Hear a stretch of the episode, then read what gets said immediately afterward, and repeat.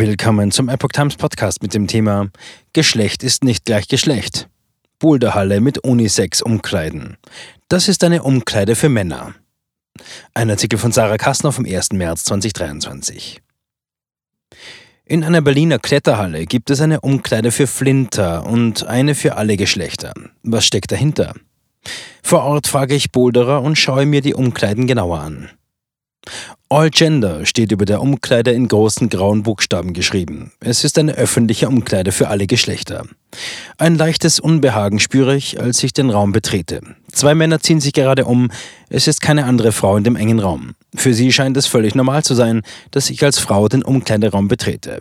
Zumindest lassen sie sich nicht aus der Ruhe bringen. Sie ziehen aber auch nur andere Schuhe an. Duschen gibt es nicht. Sportsachen trage ich bereits, so dass ich nur mein Getränk aus der Tasche nehme, meine Wertsachen in dem Spind verstaue und gleich bouldern gehen kann.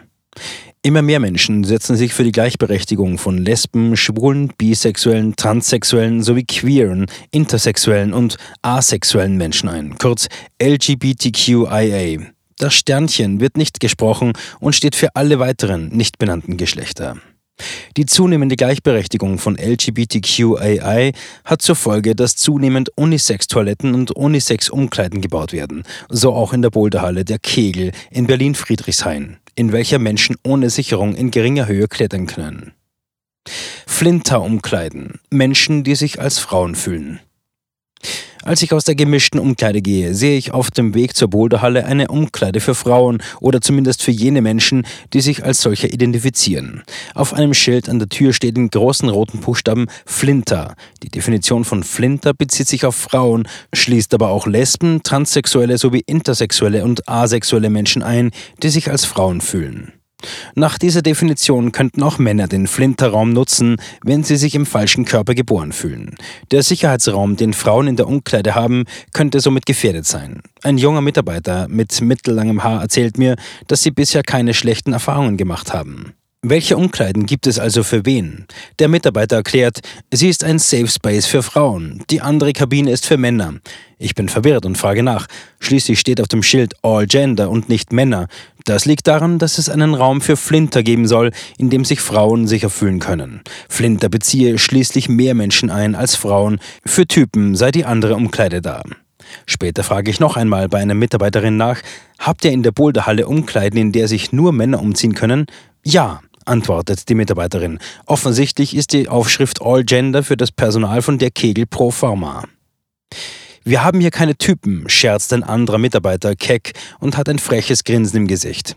Er macht sich über die Gender-Ideologie lustig und sagt ironisch, hier kommen keine Typen her und deswegen haben wir eine Umkleide für All Gender und nicht für Männer. Witz und Ironie ist wohl seine Methode, mit dem Thema umzugehen und seine kritische Haltung zu signalisieren. Warum Umkleide für alle?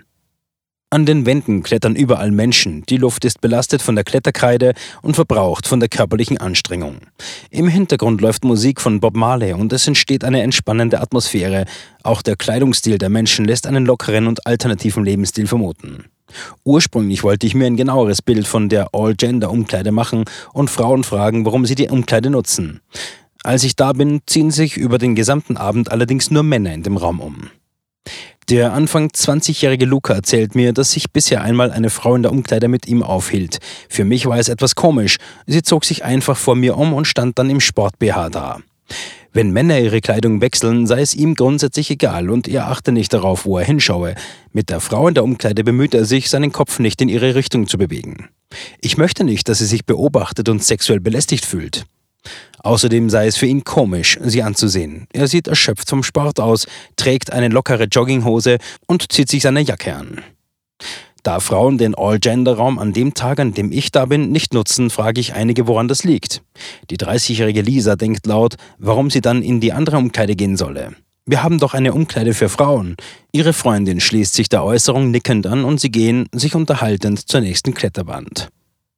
Eine dritte Frau, 28 Jahre alt, frage ich, wie sie es findet, dass auch Männer, die sich als Frauen fühlen, die Frauenumkleide benutzen dürfen. Sie zieht gerade ihre Sportschuhe aus und verstaut sie in ihrer Tasche. Ihre Hände sind noch mit Resten von der Kreide bedeckt. Auf meine Frage antwortet sie eher ausweichend, ich finde es schön, dass hier viel Wert auf gegenseitige Akzeptanz gelegt wird. Jeder kann sich hier sicher fühlen. Die Frauen ziehen sich insgesamt eher weniger in der Unisex-Umkleide um und es entsteht der Eindruck, dass die Beschriftung All Gender auch für die Boulderer nur formal ist. Missbrauchsfälle nicht bekannt. Der Kegel ist mit der Umkleide für All Gender eine Ausnahme. Wenn überhaupt, gibt es in manchen Institutionen gemischte Toiletten, wie zum Beispiel in der Boulderhalde Südblock. Dort gibt es Toiletten für Frauen einerseits und zusätzlich welche für alle Geschlechter. Auch in der Humboldt-Universität zu Berlin, HU, werden derzeit Unisex-Toiletten gebaut. Sie sind zu erkennen an einem Zeichen, welches in seiner Symbolik Frauen, Männer und All-Gender-Geschlechter miteinander vereint. Kritiker sehen in Unisex-Toiletten und Unisex-Umkleiden die hohe Gefahr des sexuellen Missbrauchs. Die Polizei erfasst allerdings keine Daten, an welchen Orten sexuelle Übergriffe stattfinden. Die Pressestelle der Berliner Polizei teilt auf Anfrage mit, die Erhebung dieser Zahlen ist nicht mittels automatisiertem Verfahren möglich. Sie bedarf der händischen Recherche, die in diesem Umfang nicht zu realisieren ist. Gleichzeitig ist sie nicht mit der Wahrung des Datenschutzes und von Persönlichkeitsrechten vereinbar. Daten zu Missbrauchsfällen in Unisex-Umkleideräumen bzw. Toiletten würden durch die Polizei Berlin nicht gesondert erhoben. Als Gefahr stuft die Polizei Berlin Unisex-Toiletten und Umkleideräume nicht ein. Sicher nennen sie die Räume allerdings genauso wenig.